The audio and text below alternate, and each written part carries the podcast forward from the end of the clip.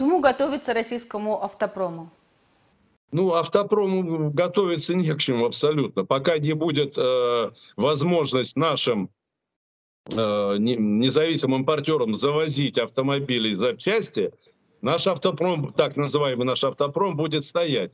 За исключением только тех ситуаций, когда те же параллельные импортеры будут привозить значит, э, готовые, повторяю, автомобили, потому что собирать из того, что нам э, привозилось, ну, будет сложно, то есть практически невозможно. Можно привозить либо готовый товар, уже собранные автомобили, собранные за границей, и запчасти, расходники к ним.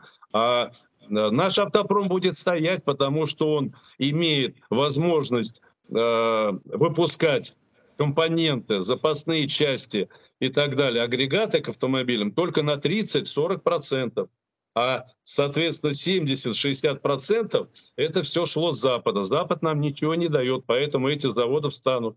Сейчас особенно цена поднимается не только э, в сфере новых автомобилей, но это касается и поддержанных автомобилей. Они резко подорожали. И те, кто хотел продать свой автомобиль, он сейчас будет на нем ездить, либо поменяет его тоже на э, бывший в употреблении, но более новый автомобиль. Поэтому цены, спрос повысится сейчас на бэушные автомобили, поэтому цены на них тоже поднимутся. Так что те, кто хотел продать свой автомобиль, пусть не спешат это делать. Единственное, э, да, важное очень упущение, единственное, кто может спасти наш автомобильный рынок, это корейские, китайские производители.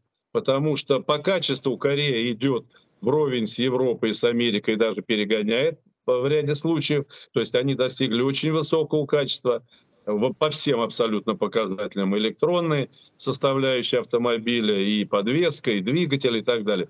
Китайцы очень близки, они быстро прогрессируют. И если китайцы и корейцы не откажутся от нашего рынка, то они получат огромную прибыль, потому что конкуренты сами ушли, вот, рынок свободен, и мы, в принципе, можем рассчитывать на качественные автомобили, прежде всего, корейского производства и китайского производства. Китайцы делают Э, большой рывок в ближайшее время сделают в отношении электромобилей. У них уже есть электромобили с запасом хода и гибрида в том числе до 1000 километров. Вот. Самый э, большой пробег, который нам обеспечивал э, Jaguar Land Rover, это Jaguar электричка так называемая, 350-400 километров запас хода. Китайцев он уже подходит к 1000. Поэтому там новые технологии, э, там новые двигатели, и внутреннего сгорания двигателя, электрические.